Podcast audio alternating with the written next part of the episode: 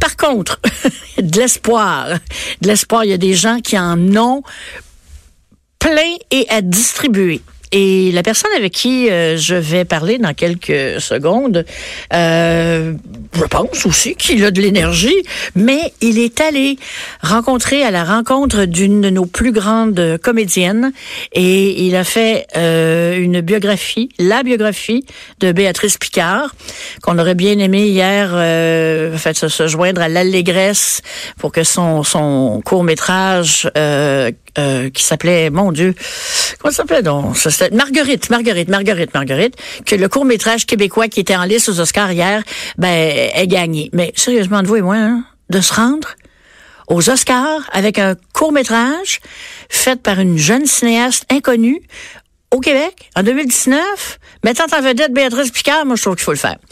Parce que c'est Hollywood et Hollywood, ce genre de cinéma-là, normalement, c'est pas leur tasse de thé. Alors, j'aimerais bien accueillir Sylvain Claude Filion, qui a signé cette biographie-là, que j'ai dévorée pour deux raisons. Bonjour Sylvain Claude. Bonjour Lise. On se connaît un peu. Ça, ça, me fait grand, grand plaisir. Je connais euh, Sylvain Claude surtout à travers nos rapports euh, sur Twitter, Facebook et ainsi de suite. Mais tu m'avais est-ce que j'ai rêvé ou tu m'as déjà demandé d'écrire pour toi à l'époque où tu dirigeais euh, l'itinéraire? Oui, effectivement, il y a quelques années. Bon, j'avais pas rêvé. Phew. Alors, c'est une façon de dire que euh, l'auteur à qui nous parlons euh, a été, euh, dans, dans sa vie aussi, le rédacteur en chef de la revue L'Itinéraire. Ce qui n'est ce qui n'est pas rien. Et maintenant, eh ben, dans le domaine des biographies. Dis-moi, Sylvain Claude, pourquoi Béatrice Picard?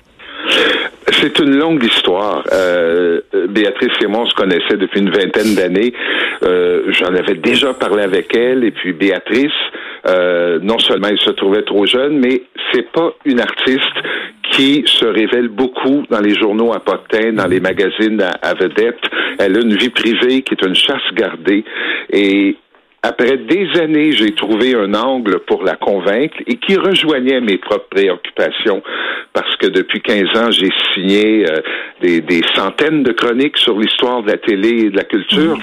Alors, je lui ai dit, pourquoi ne pas raconter ton parcours professionnel qui couvre 70 ans et à travers lequel tu pourras nous parler de, euh, de gens qui sont disparus, comme Olivier Guimont. Euh, en fait, le, le, le, déclencheur, ça a été que au décès de Janine Suto, Béatrice devenait la seule survivante de Saint-Forien. Ah, oui. Évidemment, elle est aussi la seule survivante de Cré-Basile et puis du survenant avant. Alors, j'ai dit, il y, a un héritage à transmettre et tu es la dernière personne qui est capable de le faire. Alors, à partir de là, elle a accepté. On s'est mis au travail et de fil en aiguille, euh, elle m'a ouvert son jardin secret et j'ai pu faire du camping dedans. Ce qui fait que la biographie, finalement, est aussi très révélatrice de la vie privée de Béatrice, qui a fait des choses qu'on pourrait qualifier de scandaleuses. Oh mon Dieu, à l'époque, en tout cas, euh, ça, a aucun doute là-dessus. Et c'est là où, tu sais, tu dis, bon, OK, les biographies, il y en a tellement qui sont sorties cet automne. Il y en avait des très, très bonnes. Celle-ci, c'en est une. Moi, j'avais beaucoup aimé aussi la biographie de, de Denise Bombardier. Et ce qu'elles ont en commun, c'est deux personnes vraiment très différentes, mais ce qu'elles ont en commun et, et, leur, leurs deux biographies ont, ont ceci, c'est que c'est pas juste euh, un voyage dans la vie de ces femmes-là, ou de Béatrice Picard en particulier, parce que c'est d'elle dont on parle, c'est aussi un panorama du Québec à l'époque où elle, en fait, toujours dans les deux cas, mais de, leur vie, leur vie est une fenêtre sur le Québec de cette époque. Et puis on dit toujours qu'au Québec, l'histoire, on s'en occupe pas ou ça ne nous intéresse pas. Ou, euh, Exactement. Mais, mais quand on passe par la biographie puis que le biographe a l'intelligence de ne pas négliger cet aspect-là, ben c'est ça. Alors, tu as un bon moment, tu apprends sur la personne et tu découvres des pans de ton histoire que tu ignorais complètement. C'est ce qu'on m'a beaucoup dit, c'est ce que les, les, meilleurs critiques ont écrit, et, et, et je suis honnêtement, euh, en toute modestie, je suis fier d'avoir accompli ça parce que tu l'as très bien dit, Lise, on ne connaît pas notre histoire. Et euh, moi qui en sais un long bout, j'en ai tellement appris parce que le, le père de Béatrice, qui était euh, magicien dans les années 1915-1925, ça me permet de raconter 100 ans d'évolution de, la culture et, je voulais aussi briser des idées reçues.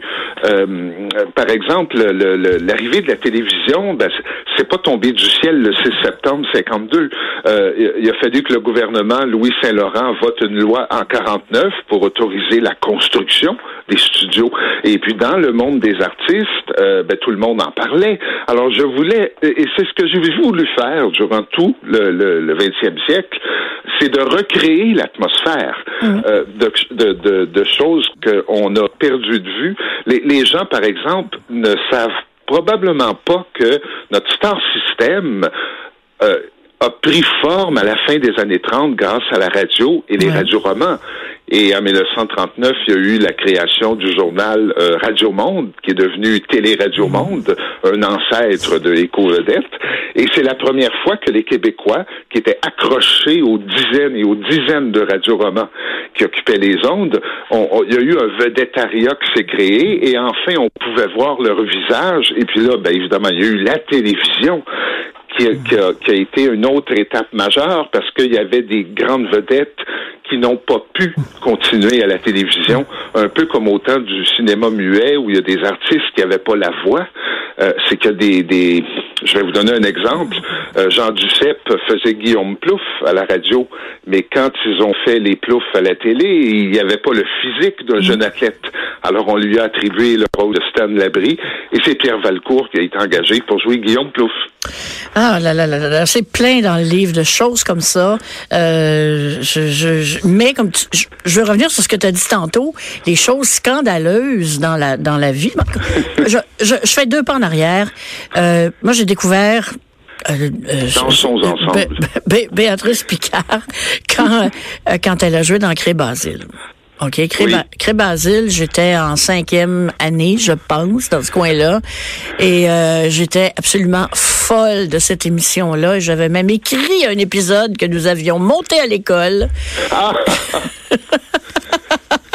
je jouais Basile, évidemment.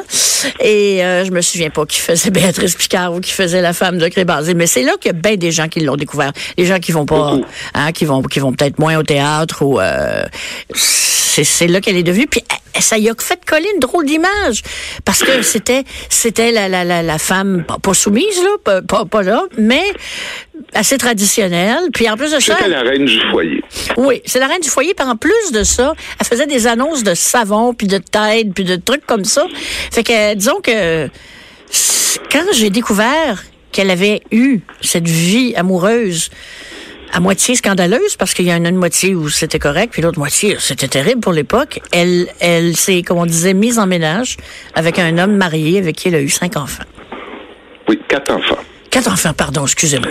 C'est que lui avait déjà des les enfants. circonstances c'est sûr que, d'ailleurs, c'est un moment du livre qui est assez enlevant parce qu'elle a carrément fait une fugue avec lui. Oui. Euh, au point que euh, elle, parce qu'elle est enceinte, elle a dit au réalisateur du survenant euh, mon médecin me demande d'aller soigner mes fièvres rhumatismales dans l'Arizona. Alors elle s'est fait remplacer par Hélène Loisel pour les derniers épisodes de la saison et elle est partie sur un road trip avec euh, Jacques. Mm.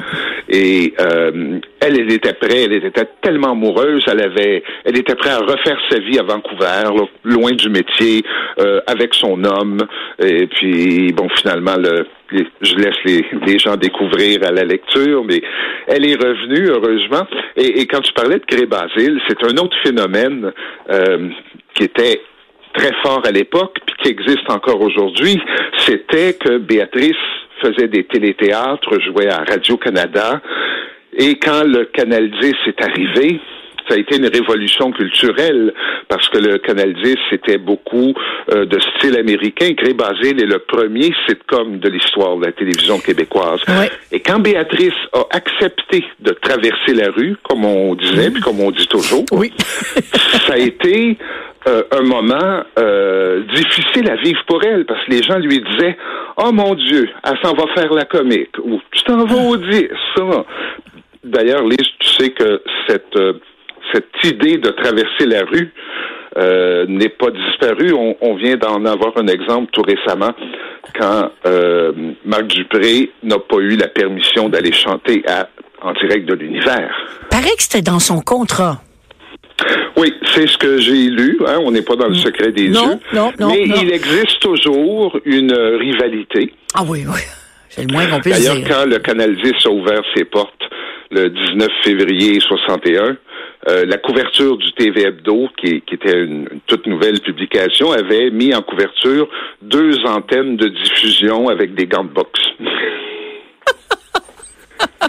et, et, et Ah c'est ouais. ça que Il j'ai n'y il y a plus d'antenne, mais il y a encore des gants de boxe. oui, oui, il y a encore des gants de boxe. Et, c'est le plaisir que j'ai eu à écrire ce livre, de transmettre notre histoire, parce qu'il y a aussi toute l'histoire du théâtre qu'on connaît si mal. Et, et- et j'avais cette théorie euh, que je tenais beaucoup à étayer, c'est que euh, les gens pensent que la Révolution tranquille, c'est arrivé pouf, comme ça, quand Duplessis est mort, puis Ah du ouais. jour au lendemain, on, on se fait aller, mais Ouais. euh, il, il y avait une effervescence culturelle qui a débuté dès 1945. Il y avait beaucoup de troupes de théâtre à Montréal qui essayaient de avec euh, avec euh, deux bouchons puis un bout de ficelle là, qui essayaient de monter des pièces. Euh, le- le- le- il y avait des artistes français qui avaient fui l'occupation. Euh, qui- ça a beaucoup influencé les, les gens du théâtre à Montréal. Il y a François Roset qui est arrivé, il y a Ludmilla, Ludmilla euh, Pitoef, euh, il y a eu Henri Norbert qui est arrivé en 50. euh, et, et- et il y avait plein de troupes éphémères. Il y avait un, il y a eu, ça coïncide avec le, le refus global en 48. Ben oui. On parle d'un grand dégel esthétique qui a permis, durant les années 50, euh, d'éclairer le monde et l'arrivée de la télévision quand les gens se sont vus, euh, le, le, le populo, le monde ordinaire qui se voyait dans les ploufs, puis ensuite euh, dans la, pension Velder, Ben, qui est le deuxième ben, téléroman, euh, ben c'est tout C'était pas si noir que ça, la, grande noirceur. Alors ça, c'est un, c'est un autre débat historique. En fait, c'est une discussion historique que le Québec n'a pas eu encore à grande échelle. Puis euh, merci d'ouvrir la porte.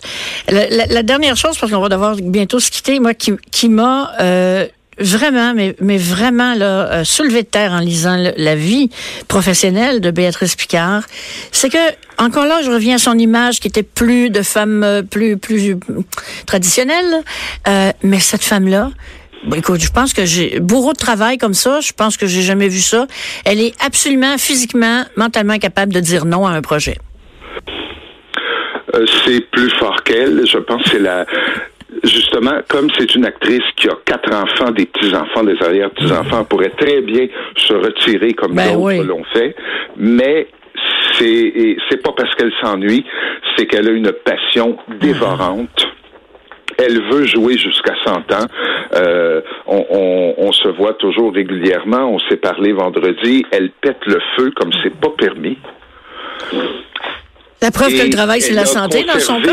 toute son- sa présence d'esprit. Là. Elle Oui, est, euh, elle pourrait faire honte à beaucoup de jeunes d'aujourd'hui. D'ailleurs, ce qui est formidable, et on va se laisser là-dessus, et ce- tu le fais bien, par, bien, bien euh, sentir, c'est que euh, elle continue de jouer, mais elle amène les jeunes avec elle dans sa folie, et eux l'amènent avec eux dans leur folie, et ça fait des belles Oui. rencontres, dont le de- le, le, le, le court-métrage Marguerite, qui même s'il oui, n'a pas euh, remporté elle de a joué statuette, encore jusqu'en 2017 en tournée européenne avec un théâtre euh, qui s'adressait aux adolescents. bon, Le voilà. théâtre Bluff.